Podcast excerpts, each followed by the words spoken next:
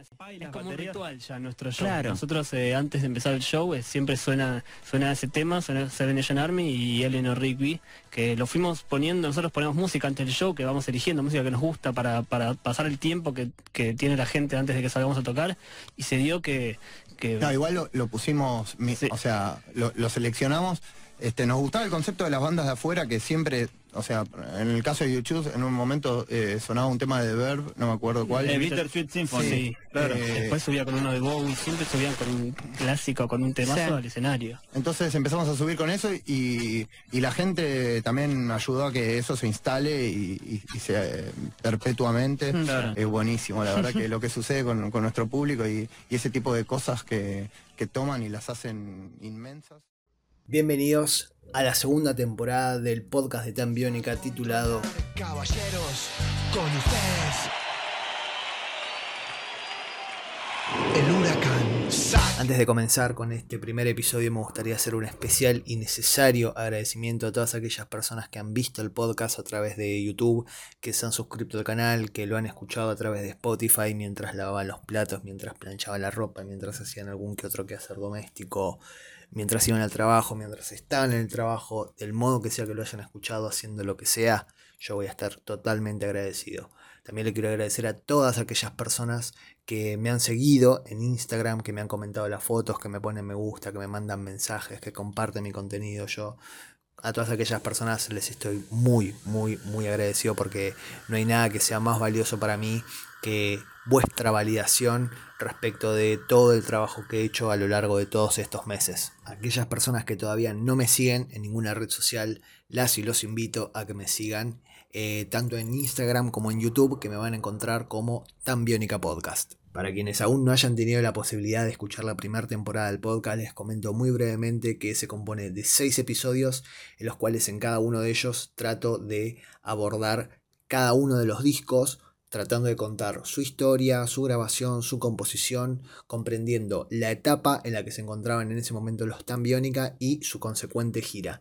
En el episodio número 1 hablé de Wonderful Noches, en el número 2 hablé de Canciones del Huracán con el Huracán Tour. En el episodio número 3 hablé de Obsesionario, su composición, su grabación, su salto al éxito con el Obsesionario Tour. En el episodio número 4 hablé de el Tour Destinológico, su consagración gracias a Destinología. En el episodio número 5 hablé de Hola Mundo, con bueno, todo lo que implicó el hecho de haber sacado ese disco y en el episodio número 6 y último de la primera temporada, el cierre de la primera temporada, hablé de la separación de Tambiónica. Pero para poder contar la historia y que llegue a sus oídos de manera cronológicamente ordenada, me tuve que valer de un guion. De alguna u otra manera, maté un poco o le faltó un poco el respeto a la esencia de lo que es un podcast, que es la frescura, la espontaneidad, la autenticidad. Entonces, para esta segunda temporada, a diferencia de la primera, lo que me propongo es quizás no guionar tanto o no leer de un guion, eh, como para poder reflotar un poco eso, ¿no? Que mencionaba anteriormente, la autenticidad, la espontaneidad, porque la idea tampoco es estar leyendo y que ustedes estén escuchando a alguien que lee.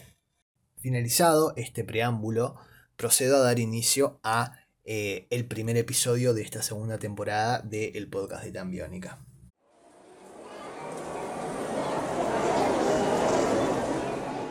Cuando uno paga una entrada para disfrutar de un espectáculo artístico, vamos a decir, un recital de música, una obra de teatro, una película en el cine, tiende a creer, porque es lo lógico, es entendible, que ese show comienza cuando la banda sale al escenario, cuando los artistas de la obra salen a escena, cuando comienza a reproducirse la película, pero en los recitales de Tan Biónica, lo que caracterizaba a, a esos recitales es que el show comenzaba mucho antes. Es decir, cuando vos entrabas al predio donde tocaba la banda, vamos a decir el Luna Park si estás en Buenos Aires, o el Orfeo si ellos tocaban en Córdoba, o el Oberá si tocaban en Misiones, eh, o en Uruguay, en el Velódromo. Em, en ese momento, la previa, que generalmente está caracterizada por el murmullo de la gente y por el silencio del ambiente, eh, o quizás por la conversación que vos estás teniendo con algún amigo, con alguna amiga, con alguna chica que, con la que hayas ido, con tu prima, eh, o con el grupo de amigos con el que te hayas reunido, En los shows de Tambiónica eso era distinto. Cuando vos ibas a un show de Tambiónica, te comento, si nunca tuviste la oportunidad de ir a alguno, había música en la previa. Quizás era una música imperceptible, bajita, de la que vos ni siquiera te dabas cuenta que estaba sonando. Pero cuando vos después entrabas, no sé, a un local de ropa o a McDonald's o a algún local de, comida rápida, escuchabas esa misma canción que estaba sonando la previa y vos decías, claro, Claro, yo esta canción ya la escuché antes y te retrotraías al show de la banda, al show al que había sido. Entonces, vos te ibas del recital de Tambiónica no solo con la experiencia de haber estado en un show de Tambiónica, sino conociendo otra música, otras bandas. Y eso es lo que hacía que Tambiónica se sobresalga, digamos, de, de lo que eran las bandas promedio y hacía que el show tenga como un plus, como un extra si hay algo que a mí me fascina y me vuelve loco, y esto es a título personal, es ver los hilos. O sea, básicamente, si a mí me gusta mucho una canción, yo quiero saber qué es lo que hay detrás de la letra de esa canción. Si me gusta mucho un videoclip, quiero saber qué es lo que hay detrás de ese videoclip, cuál es el concepto que engloba. Si me gusta mucho el libro, yo quiero conocer el contexto en el que ese libro fue escrito. Si me gusta mucho una película, lo mismo. Yo quiero conocer el detrás de escena, qué fue lo que motivó a un artista a escribir tal canción, cuál fue la historia que esa persona estaba atravesando. Y el responsable de que todo eso que yo comenté anteriormente en los recitales de Tan Biónica pasara era ni más ni menos que el protagonista del el primer episodio de esta segunda temporada del podcast de Tan Biónica. Diego Pozo es ni más ni menos que el arquitecto, el diseñador de un montón de cosas que nosotros veíamos y disfrutábamos en los recitales de Tan Biónica y que nos parecían alucinantes, que nos parecían increíbles. De la cabeza de Diego Pozo es que surgieron todas esas ideas. Como sabrás, yo soy el director de programación de una radio que se llama La 100. Yo había tenido un accidente en el año 2010 y estuve internado muchos meses. Durante esos meses que yo estuve incomunicado porque estuve muy grave, Chano me mandaba muchos mensajes por Facebook, ya que no nos conocíamos, diciéndome que tenía una banda y unas canciones y que le habían dicho que me las tenía que mostrar a mí porque que a mí me iban a gustar y que era el tipo de música que a mí me gustaba y que él tenía que hablar conmigo, tenía que hablar conmigo. Y yo nunca vi esos mensajes porque estaba incomunicado, con lo cual nunca le respondí. Y él no sabía que yo estaba internado, con lo cual él debe haber pensado que yo ignoraba esos mensajes. Había estado en terapia intensiva y que había tenido una rehabilitación muy dura y que había estado sin ningún acceso a ningún, a ningún chat de ninguna manera. Cuando me rehabilito, me contacta un conocido en común, eh, Jorge, y me dice que me quiere hacer escuchar una canción y me trae eh, la grabación de ella que todavía no había salido, ni el disco ni el single, por supuesto. Yo la escucho y le digo que me encanta, que era una canción que la radio podía poner, pero que me gustaría escuchar el disco si tenían el disco. Yo había escuchado canciones del huracán, que me gustaban mucho en muchísimos sentidos pero que era un disco que tenía algunas deficiencias de sonido y demás para ver cómo había evolucionado la banda. Entonces Jorge me acerca eh, el disco Obsesionario eh, en demo, ¿no? O sea, antes de que salga a la venta, no demo, grabado, pero sin salir. Para ese entonces me viene a ver Guido, que era en ese entonces el manager de Tambiónica, y me dice, me enteré que lo escuchaste, a nosotros nos dicen que hablemos con vos, que la música que escuchás vos y lo que nos gusta a nosotros, y que esto que el otro, y, yo me sorprendo porque tenían como mucho interés en, en, conocerme, recomendado por, en ese entonces creo que era un colega mío que trabajaba en la MTV, que me conocía mucho, Gustavo, y que sabía lo que me gustaba y que los conocía a ellos y les dijo, ustedes tienen que hablar con Diego. Ahí encuentro eh, los mensajes de Chano, que eran tremendos, los tengo guardados porque eran muy fuertes los mensajes, muy, muy profundos, muy emotivos. Claro, él escribía solo, nadie le respondía y estuvo meses escribiendo solo. Y unos mensajes muy lindos, este, que me decía que necesitaba hablar conmigo, que necesitaba hablar conmigo. Entonces ahí le contesto lo que había pasado y nada, fue muy fuerte porque él sentía que, que yo no le daba bolilla y yo estaba agonizando en una clínica, con lo cual es una historia muy fuerte. Y entonces escuché el disco, les dije que me parecía que estaba genial. Me acuerdo que me fui escuchando el álbum completo antes de que salga, varios meses antes, desde el centro hasta mi casa. Yo vivo a 50 kilómetros de la capital y lo escuché entero un montón de veces durante días. Y entonces les dije que los iba a apoyar, que iba a salir con ella. Y ellos hacían un show en la trastienda al que me invitaron y fue el primer show que yo fui a ver después de mi operación fui a verlos a la trastienda, que había poquita gente, había un 40% de la trastienda con suerte, pero me encantó el show. Y me vinieron un montón de ideas a la cabeza de cosas que hacer con el vivo de ellos, de, de propuestas para los temas, para eso, a partir de los conciertos que yo veo por mi trabajo en todo el mundo y de experiencias que tengo de ver shows en Wembley, en el O2, en el estadio del Paris Saint Germain, en, Manchester, en Estados Unidos, en el Madison Square Garden, bueno, montones de cosas que uno va viendo por la profesión y que les dije que se las quería compartir. Me invitaron a almorzar, averiguaron cuál era mi restaurante favorito y fuimos a almorzar ahí y comimos ese día Chano, Bambi, Guido y yo. No estaban ni Diego ni Sebi y charlamos un montón del show y les di un montón de, comentarios, así, de cosas que me parecía en una conversación de amigos. Y a, a poco tiempo tenían otro show y me invitaron. Y cuando fui, vi que todo lo que habíamos charlado estaba en el show y me sentí muy intimidado porque yo se los había dicho como amigo, así como diciendo, piensen en esto y nunca pensé que se lo podían tomar tan en serio, lo cual me impresionó porque son muy serios, muy responsables, muy talentosos y, nada, es como que yo te diga, bueno, tendrías que hacer tal cosa y voy al día siguiente y veo que lo estás haciendo, te genera como un, uy, no, pero pará, no. Era simplemente un comentario, no sé, es mucha responsabilidad para mí. Pero ellos me dijeron que les había encantado y que lo habían hecho porque les parecía genial, eran, no sé, tocar clocks de Coldplay.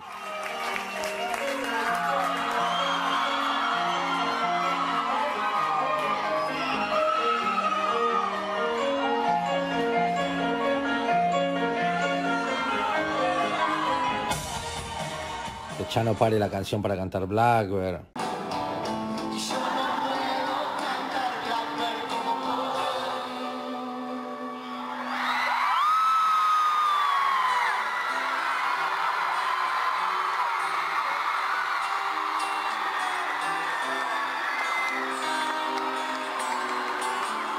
que aparezca una banda en el medio del show de ellos y toque otro tema, y después sigan tocando ellos, pero que no se sepa.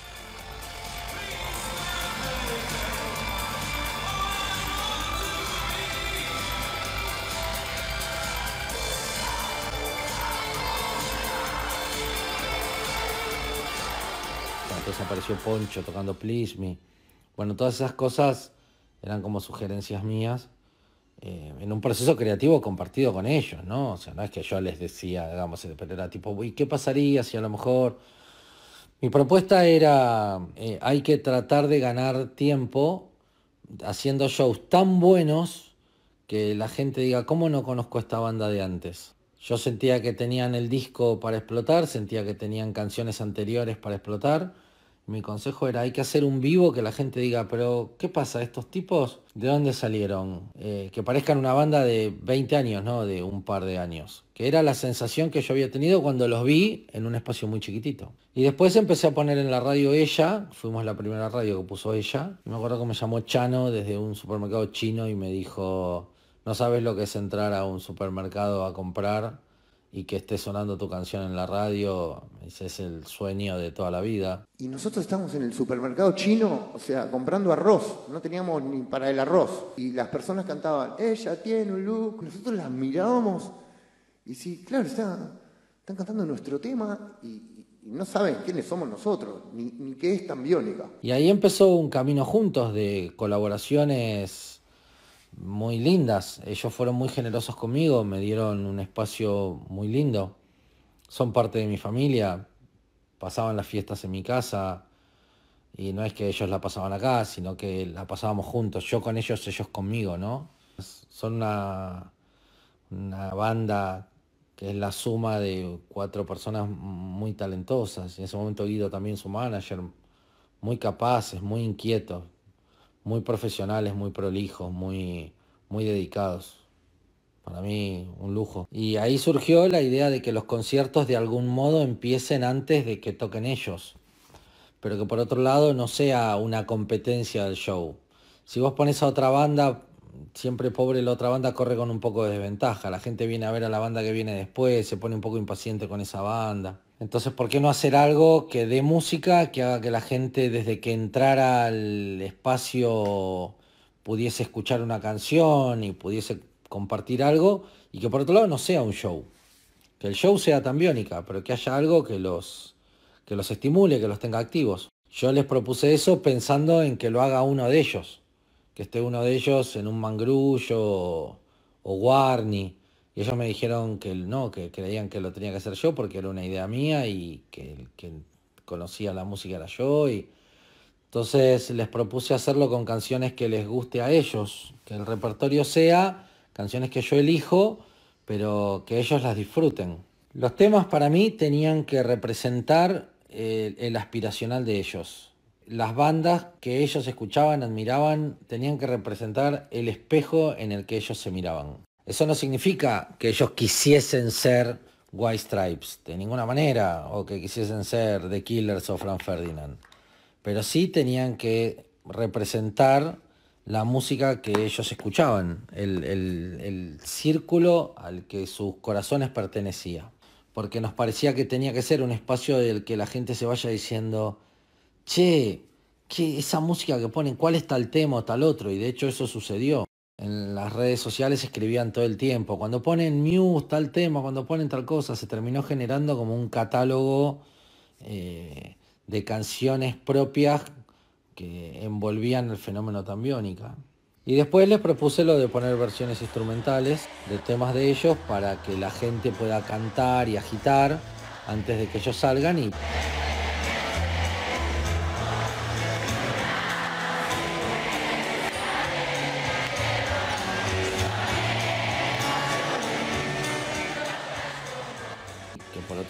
sean versiones diferentes, ¿viste? No solo, la de Obsesionario era la única que era igual y la del color del ayer, las demás eran como reversiones, entonces te permitían agitar pero con una versión distinta y la gente entraba en clima y así nació lo de Seven Nation Army antes del show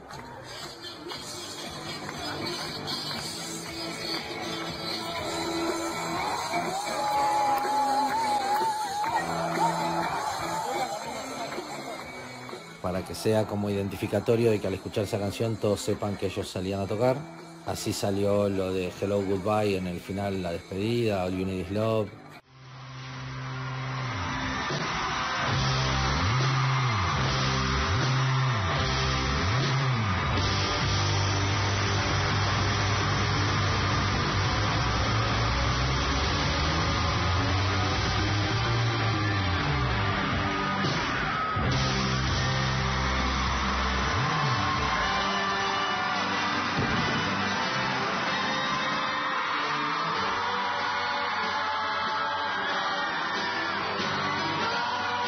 Cosas que tengan que ver con la experiencia en vivo de la banda, que sea eh, algo reconocible, que vos digas este show empieza y termina de tal manera, que vos tengas un código, una pertenencia, que vos sepas que cuando pasan determinadas cosas sabés lo que va a pasar y que de esa manera seas parte de eso, ¿no? Y te puedas integrar. Entonces, el piberío armó sus rituales a partir de saber eso. Nada, me, yo me sentí siempre muy querido por ellos y me siento muy querido hoy y ellos saben que yo los amo incondicionalmente.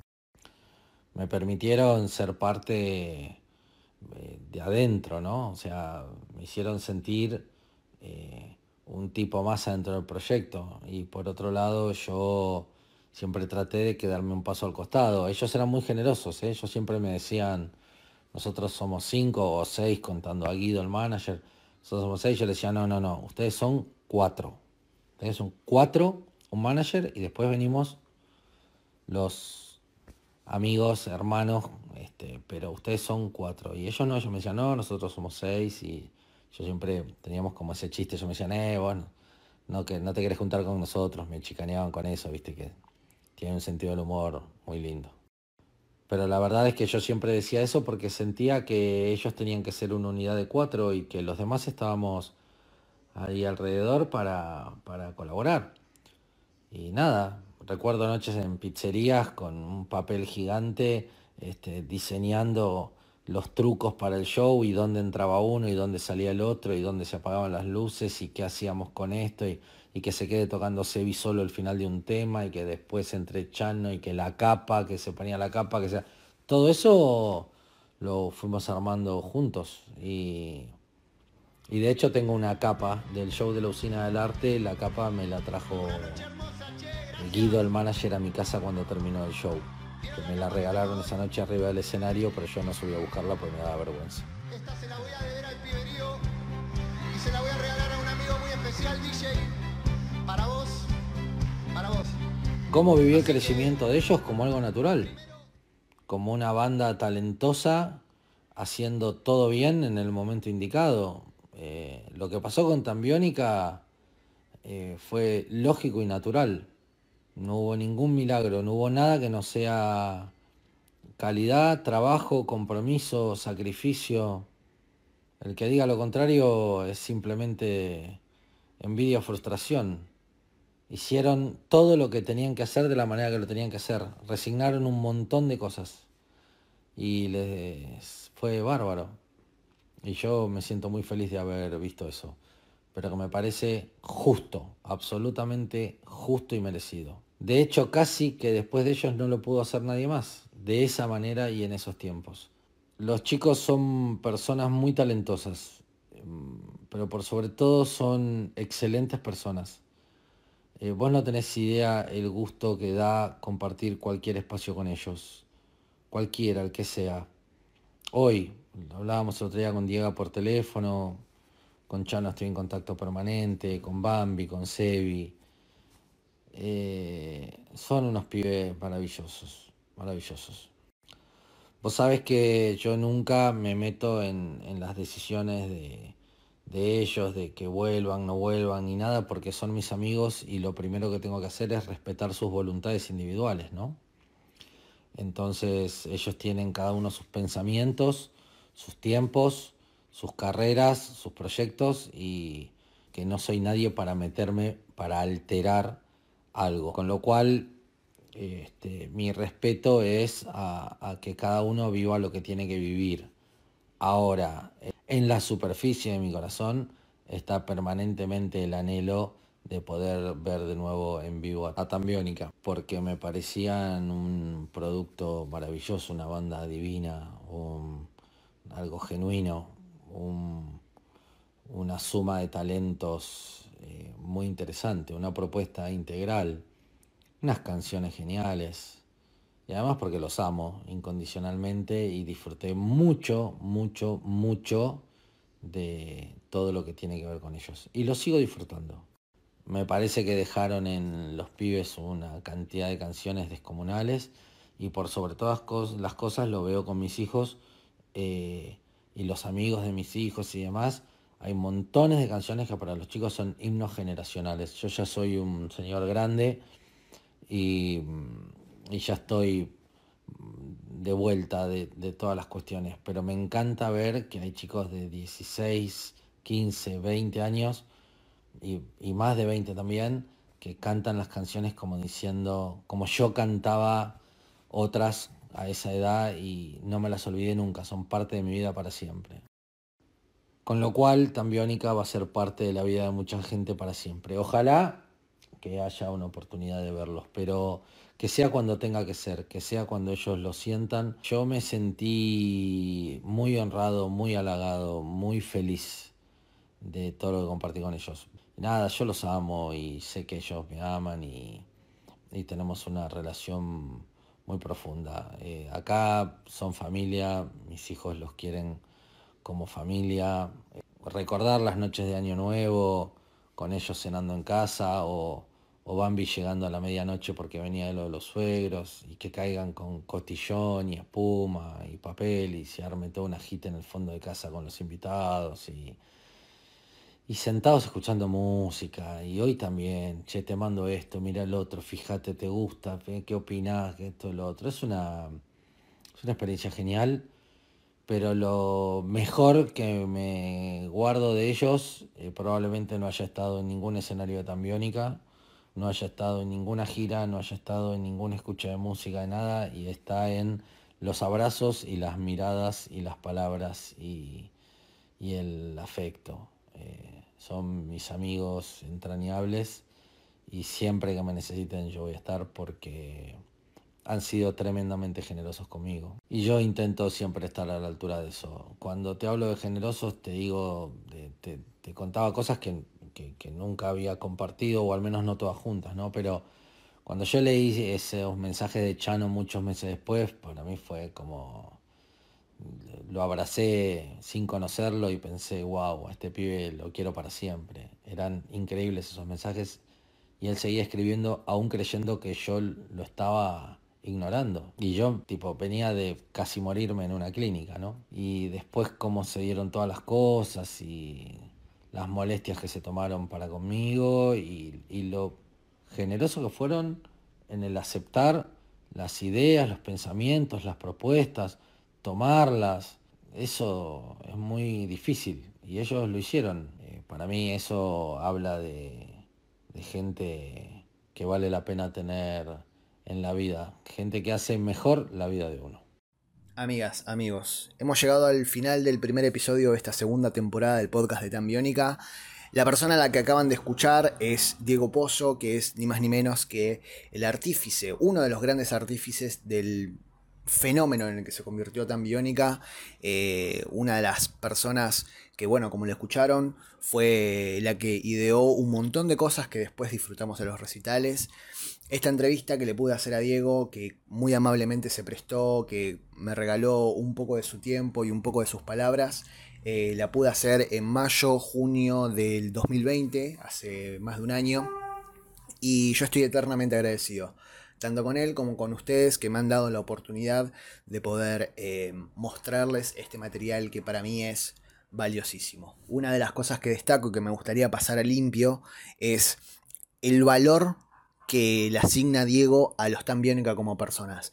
Que al margen de que ellos puedan llegar a haber sido lo talentosos que nosotros hemos visto que son como, como músicos, como profesionales, también son humanos y también son personas y muy buenas personas. Que lo que prevalece más allá de, de la música es el valor de la amistad, el valor de la compañía, el valor del compañerismo propiamente dicho, y, la humildad que, que, hay entre ellos, para con ellos y para con sus fanáticos. Esta parte del episodio la estoy grabando el 31 de julio del 2021, siendo casi las 8 de la noche, y como les comentaba anteriormente, esta entrevista Diego se la pude hacer hace más de un año, y la idea principalmente, les confieso, era incluirlo en una parte del tercer episodio destinado a Obsesionario. Pero las cosas que me dijo fueron tantas y tan lindas que yo sentía la obligación y la necesidad de hacerlo un capítulo aparte. Entonces, gracias a eso es que nace la idea de forjar una segunda temporada. Eh, la situación de salud de Chano se, se complicó un poco. Nada, y me parece que las palabras que me dijo Diego, si en su momento fueron eh, muy valiosas, emotivas y, muy movilizantes. Me parece que teniendo en cuenta la situación que está atravesando Chano, todas esas palabras toman un significado totalmente distinto, se, potencia muchísimo más la, emotividad, la conmoción, eh, y me parece que mm, esas son las cosas que tienen que, prevalecer en este momento, ¿no? No si el tipo era esto, si era lo otro, si actuó de esta manera, si actuó de esta otra. Eh, me parece que lo que tiene que prevalecer es eh, el espíritu de, bondad y, de buen chabón que, él supo ser eh, en sus momentos. Sabemos que las adicciones son una enfermedad que, que aquejan no solo a la persona que consume, sino también a todo su alrededor, a toda su familia. Al margen mm, de todo esto no voy a decir mucho más porque primero que no tengo los conocimientos y tampoco tengo la autoridad para poder decir mucho más al respecto, pero me parece que lo importante es hacer prevalecer el, mensaje de, este episodio que es el valor de la amistad, ¿no? Nada, uno más allá de estar dispuesto a ayudar o a brindar su solidaridad o a enviar energías o a enviar fuerzas, lo que genera mucha impotencia es que no hay nada que nosotros podamos hacer que esté a nuestro alcance que sirva para una pronta mejoría de, de Chano en este caso. Desde mi lugar, eh, no puedo hacer mucho por la familia, no puedo hacer mucho por Chano, pero lo, único que, puedo hacer, que sé que está a mi alcance y que estoy dispuesto a hacerlo, es eh, mostrarles a ustedes cómo es que Chano es considerado eh, por una de las personas más importantes en la historia de Tambiónica. Si es que aún no me siguen en ninguna de las plataformas, muy mal, pésimo pero aún están a tiempo de seguirme tanto en, Spotify como en YouTube, como en Instagram, que me pueden encontrar como Tan Biónica Podcast en esas plataformas. Eh, en Instagram más que nada siempre estoy subiendo contenido inédito, información vieja, información perdida, efemérides. Siempre que se acerca alguna fecha que fue trascendental para la historia de Tambiónica, yo me encargo de, hacer una recopilación y una investigación a fondo de cómo fue ese día, de cómo fue ese recital, para que ustedes puedan volver a sentir nuevamente la felicidad. Entonces, me parece que lo importante es que me sigan. Así también ustedes están al tanto de cuándo es que va a salir la segunda de esta segunda temporada. Pero lo que sí les puedo adelantar es que el protagonista del segundo capítulo es Martin Deus, que fue el director de ni más ni menos que uno de los videos más emblemáticos y más emotivos de toda la filmografía de Tambiónica. Martin Deus fue el director de Arruinarse, que es un video que a vos te rompe el alma. Y yo eso lo sé. Así que nada, muchísimas gracias por haber escuchado hasta acá. Besos.